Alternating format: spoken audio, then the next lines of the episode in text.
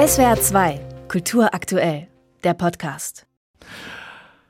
Wenn Hans-Christian Ströbele das noch erleben könnte, Cannabis soll in Deutschland künftig nicht mehr unter das Betäubungsmittelgesetz fallen, so sehen es Pläne von Bundesgesundheitsminister Lauterbach vor.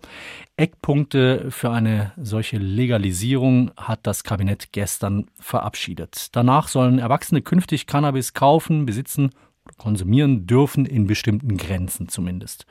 Vor einer Legalisierung soll und muss jetzt noch geprüft werden, ob diese Pläne auch mit Europarecht und anderem internationalen Recht vereinbar sind.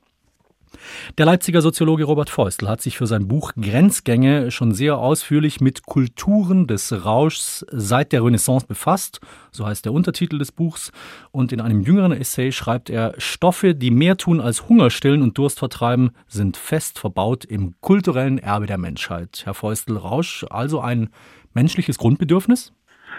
Ich würde sagen, Drogenkonsum ein menschliches Grundbedürfnis, weil Rausch ist so eine etwas vage Beschreibung, was das eigentlich alles ist und warum man das nimmt. Aber ja, im, im groben ja. Mhm.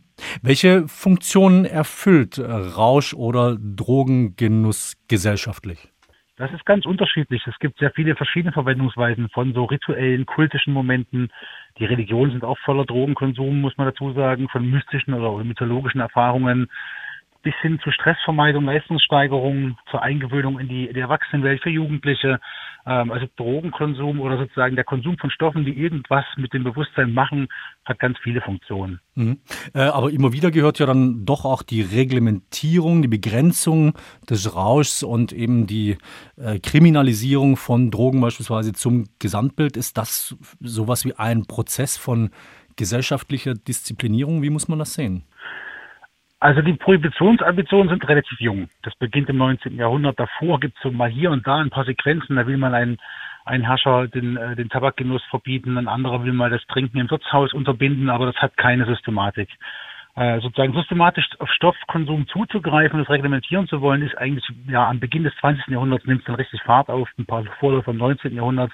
Also das ist eine sehr moderne Geschichte und eine sehr eigentümliche weil wir in der Zeit auch ein bisschen voll, in eine Menge Drogenwissen ist verloren gegangen. Wir haben uns angewöhnt, in falschen Kategorien zu denken, falsche Vereinfachungen vorzunehmen, äh, weil wir sozusagen uns ganz tief, aber ganz fest angewöhnt haben, Droge, Sucht und Gefahr immer zusammenzudenken und wir können nur noch schwer differenzieren. Mhm. Wann fing das an, dass Drogen als Gefahr gesehen wurden. Sie hatten gerade gesagt, also Prohibition, das ist eigentlich relativ jung. Waren da frühere Zeiten und Jahrhunderte irgendwie milder, auch im Umgang mit dem Bedürfnis nach Rausch und im Umgang mit Drogen, mit Rauschstoffen? Also historisch ist es alles sehr, sehr kompliziert immer. Da müsste man genauer hinschauen. Äh, es hat zumindest sehr lange Staaten nicht besonders interessiert. Also dass, dass Drogen gefährlich sein können, das ist bekannt. Dass man sich kaputt saufen kann und dass man mit Opiaten sich wegnehmen kann, das ist auch alles bekannt. Aber es ist lange Zeit keine Aufgabe des Staates gewesen, da einzugreifen. Das ist ein modernes Phänomen. Also das Bewusstsein für die Gefahr ist schon länger da, weil Drogen sind nicht ungefährlich. Die Frage aber, was sozusagen der Einzelne darf, was im Freiheitsspielraum von der dem Einzelnen äh, sich abspielt und was sozusagen verboten wird, das ist nochmal ein anderes Thema. Und da kommt erst die Moderne ins Spiel mit dem Versuch sozusagen erst über die Alkoholprohibition in den USA und dann mit so einer weltweiten Anti-Drogen-Kampagne, äh, die ihre Funktion vor allem darin hat, Minderheiten zu gängeln, rassistische Ausgrenzung zu begründen, Jugendkulturen an die kurze Leine zu nehmen. Also es hat wenig mit Gesundheitsschutz und Gefahr zu tun, die Drogenprohibition, und weit mehr mit naja, mit anderen Interessen, die man ganz gut über Drogen abbilden kann. Also tatsächlich sowas, tatsächlich sowas wie Disziplinierung auch ein bisschen. Genau, Disziplinierung, ja, auch am Arbeitsplatz, ja, auch das ist, spielt eine Rolle. Aber man muss, man muss schon sagen, dass die Prohibition, die geht vor allem von den USA aus und da hat es viel damit zu tun, dass man die mexikanischen Minderheiten ja diffamieren und stigmatisieren kann, wenn man ihnen den bösen Cannabiskonsum unterstellt und Cannabis, naja, verteufelt. Ähm, die schwarzen Minderheiten werden mit später mit Crack in Verbindung gebracht, die asiatischen Minderheiten mit Opiumkonsum. Äh, es hat also viel mit soziopolitischen Fragestellungen zu tun, die, wo Drogen nur so ein Mittel zum Zweck sind. Mhm. Ähm, Verbote haben ja jetzt auch, äh, bei uns war das, das ist ja sozusagen ein Argument für diese Legalisierung von Cannabis, nicht dazu geführt, dass der Konsum äh, aufhört, dass der verschwindet. Im Gegenteil, man hat das Gefühl, oder das ist auch ein äh, Argument von äh, Bundesgesundheitsminister Lauterbach, dass er hofft, durch die Legalisierung würde der Konsum quasi abnehmen. Gehört die Illegalität, die Verbote, gehören die auch ein bisschen dazu zur Anziehungskraft von Drogen und von Rauschmitteln? ich glaube schon, ja, dass äh, um die um Drogen wird so ein Mysterium gebaut. Das ist was was was äh, verboten ist, immer auch ein bisschen was Geiles. Ne? Da hat man auch so ein bisschen Interesse dran. Es muss ja einen Grund geben, warum es verboten wurde. Bei Cannabis ist das jetzt schon so ein Sonderfall. Cannabis ist so angekommen in der Gesellschaft. Es kiffen sowieso alle, die kiffen wollen. Ähm, eine Legalisierung würde jetzt den Gesundheitsschutz aus meiner Sicht nur erhöhen, weil man dann sozusagen kontrollierten Anbau machen könnte und die Leute wüssten, was sie konsumieren. Man müsste nicht einfach irgendwas konsumieren, was man irgendwo kauft. Äh, aber aktuell ist es, das sagen auch eigentlich, eigentlich alle Studien, aktuell ist es so, dass die Leute nicht deshalb nicht kiffen, weil sie es nicht dürfen, sondern sie kiffen dann nicht, wenn sie nicht kiffen wollen.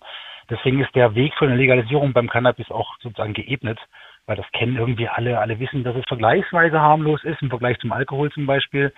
Aber ja, um alle anderen Drogen wird so ein Mysterium gemacht. Viel Unwissen ist da unterwegs, viel falsches Wissen. Ähm, und die, was man immer wieder betonen muss, ist, dass die, äh, was eine Droge ist und was ein Medikament ist, ist abhängig vom vom Zweck, vom Konsumzweck. Das sind ganz oft die gleichen Stoffe. Also alles, was man sozusagen auf dem illegalen Drogenmarkt kriegt, ist irgendwie auch im Krankenhaus vorrätig. Mhm. Ähm, es geht immer um die Konsumart, um das Motiv und um die Steuerung.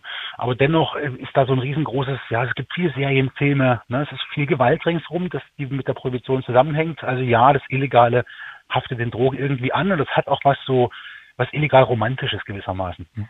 Sie haben es jetzt aber auch schon angedeutet, wenn Cannabis jetzt in Deutschland legalisiert wird, dann passt sich die Politik möglicherweise da sowieso nur noch einer gesellschaftlichen Praxis an, die den Cannabiskonsum des Kiffens schon seit Jahren de facto normalisiert hat. Genau, genau. Äh, ich würde sogar die These aufstellen, dass es bei anderen Drogen ähnlich wäre oder ähnlich sein könnte, weil auch die sind sehr, sehr weit verbreitet, weiter verbreitet, als man denkt. Und äh, es wird noch nicht drüber gesprochen, weil sie gleichzeitig stigmatisiert sind und äh, als böse Drogen gelten. Es stimmt, Drogen, manche Drogen, nicht alle, haben ein gewisses Suchtpotenzial und damit auch ein gewisses Risiko. Wir haben nur sozusagen, wir, wir, drehen die Dinge oft falsch rum. Im Normalfall, im Regelfall, in den meisten Fällen ist es so, dass Menschen nicht auf die schiefe Bahn geraten, weil sie Drogen nehmen, sondern wenn sie auf der schiefen Bahn sind, nehmen sie, um das zu kompensieren, Drogen. Mhm. Also wir haben da so ein paar Verdrehungen drin, genauso wie wir ganz oft von, von harten und weichen Drogen sprechen. Die Unterscheidung ist falsch. Es gibt nur harte und weiche Konsumformen. Äh, Cannabis ist auch keine Einstiegsdroge, es ist empirisch nicht nachweisbar. Da, wenn Einstiegsdroge, dann ist es der Alkohol.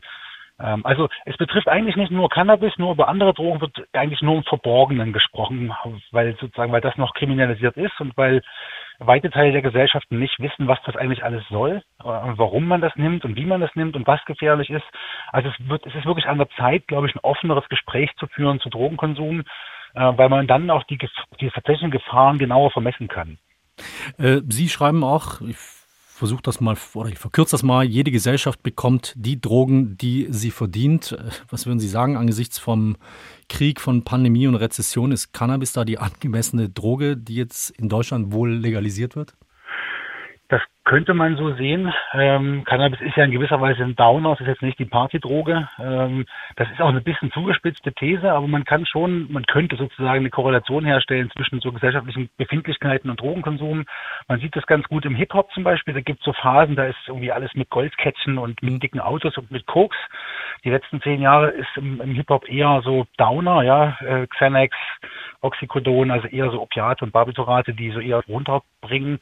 Ähm, das, da merkt man auch so, so ein Spiegel einer, einer leicht depressiven Gesellschaft, die naja, in den Endzügen des Neoliberalismus voll von Krisen so ein bisschen vor sich hin vegetiert. Ob Cannabis jetzt dazu passt, da würden jetzt die Cannabis-Konsumentinnen und Konsumenten einschreiten möglicherweise, weil Cannabis auch vielfältig sein kann. Aber im Prinzip ja, es ist jedenfalls keine Droge, die schnell macht, die irgendwie, die einen besser arbeiten lässt. Das ist keine Leistungsdroge. Ja, das, das, deswegen kann es schon sein, dass es auch zur Zeit passt, ja. Der Leipziger, Was nicht heißen soll, dass wir mehr kiffen müssen.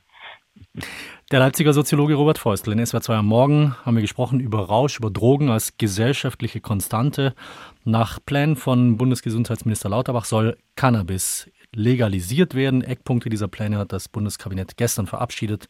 Will jetzt aber noch prüfen, ob so eine Legalisierung vereinbar wäre mit EU-Recht. Herr Feustel, ich danke Ihnen sehr. Dankeschön. SWR 2 Kultur aktuell. Überall, wo es Podcasts gibt.